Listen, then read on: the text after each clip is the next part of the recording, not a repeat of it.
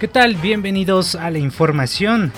El gobernador de Veracruz, Miguel Ángel Yunes, entregó al Instituto Veracruzano de la Cultura las llaves de la casa de Javier Duarte expropiada en Tlacotalpan.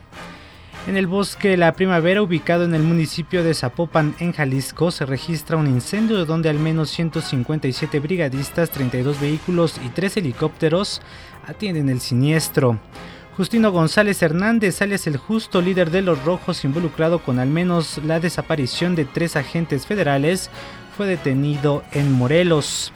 Tras el pago de una fianza de 5 millones de pesos, el exgobernador interino de Veracruz, Flavino Ríos, seguirá su proceso en libertad con la condición de no salir de Jalapa. Hasta aquí la información, les saluda Manuel Adauto.